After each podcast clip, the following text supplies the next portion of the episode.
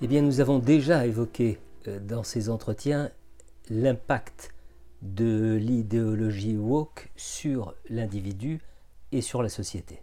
Et aujourd'hui, c'est sous l'angle de la psychopathologie psychanalytique que je voudrais évoquer plus précisément le sujet du wokisme. Wokisme et euh, cancel culture que Renaud Large et Ruben Rabinovich désignent dans une étude récente comme des chevaux de Troie entrés dans la cité républicaine. Alors à la base, les woke sont des hommes et des femmes qui estiment que certains individus subissent des violences, des inégalités en raison de leur couleur de peau, de leur religion, de leur genre ou de leur euh, orientation sexuelle. C'est évidemment une cause qui mérite que l'on se lève pour la défendre. Seulement, comme j'ai déjà eu l'occasion de le préciser, il y a d'un côté la cause et d'un autre côté la façon de défendre la cause. Et c'est là que la psychanalyse peut éclairer le terrain d'une façon très intéressante. Je vais essayer de mettre en exergue les quatre, oui, les quatre points qui me paraissent les plus, plus significatifs. Premier point, le complexe d'infériorité et les mécanismes de défense. Woke, ça signifie éveiller. Et nous retrouvons avec ce terme la vision binaire qu'a le wokisme du monde, c'est-à-dire qu'il y a d'un côté les éveillés, hein, ceux qui sont conscients euh, euh, et qui savent, et il y a euh, d'un autre côté les endormis, les inconscients, les, non-sachants. Eh bien, cette supériorité affichée dès la dénomination ne manque tout de même pas d'apparaître comme euh, une défense utilisée pour compenser un sentiment d'infériorité. Une défense euh, permettant également de valoriser l'individu éveillé et de lui accorder une place sociale, euh, place qu'il n'a probablement pas eue dans son histoire. Par ailleurs, la vision binaire du monde et des individus conduit le woke à considérer des catégories de gens, des catégories d'individus, et non pas des sujets singuliers. C'est-à-dire que c'est un monde sans altérité, où il n'y a que des clones. Le sujet est littéralement euh, évincé du paysage au profit d'une communauté de semblables. Et pour servir les objectifs de son combat, le WOC a recours à un certain nombre de mécanismes de défense. Euh, parmi ceux-ci, on reconnaît aisément le déni, la dénégation, euh, ainsi qu'une forme d'intellectualisation qui rend tout débat impossible. Bon, et j'ajoute évidemment le refoulement. En 1982, ça remonte déjà, René Girard écrivait à propos de ceux qui ont recours euh, d'une façon régulière, voire systématique, au bouc émissaire. Il écrivait Ils tiennent à leur querelle, car ils ne tiennent que par elles.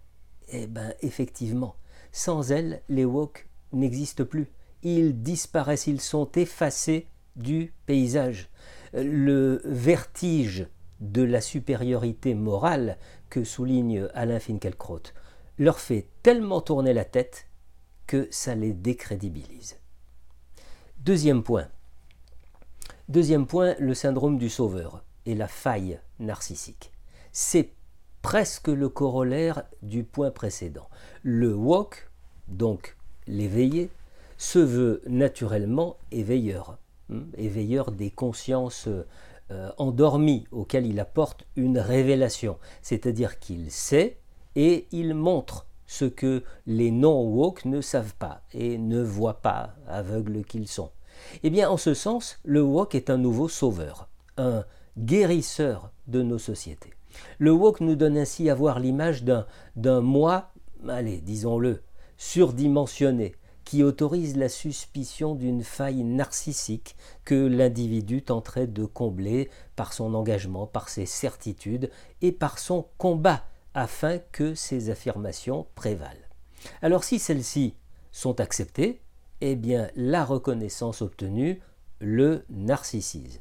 Si elles sont repoussées, le woke va trouver chez son adversaire un persécuteur tout désigné qu'il persécutera à son tour avec une violence tout à fait justifiée. Troisième point, la manipulation. Ben oui, effectivement, il y a de la manipulation dans le wokisme. Il y a une, une stratégie de la destruction qui se manifeste par la modification du sens des mots, du vocabulaire, de la langue, de même que par le remplacement des mots et des concepts par d'autres mots et d'autres concepts. Sur ce point précis, souvenons-nous de ce qu'écrivait déjà Freud. On commence par céder sur les mots et on finit par céder sur les choses.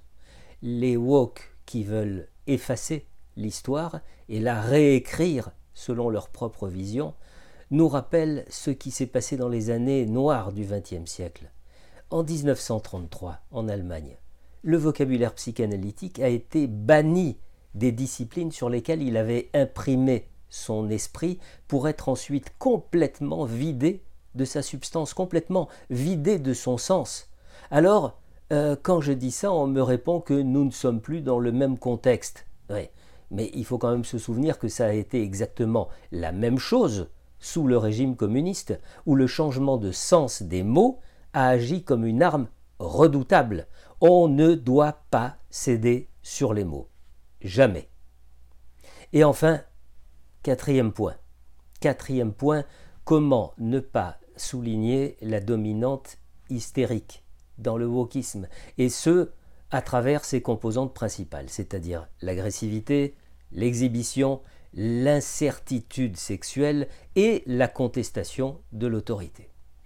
D'abord, le recours à l'agressivité, ben, ma foi, il est justifié par les difficultés rencontrées dans son combat pour révolutionner les esprits et, les sociétés. S'il y a un obstacle, ça n'est certainement pas par le dialogue et par la raison que l'obstacle sera renversé, mais seulement par la violence.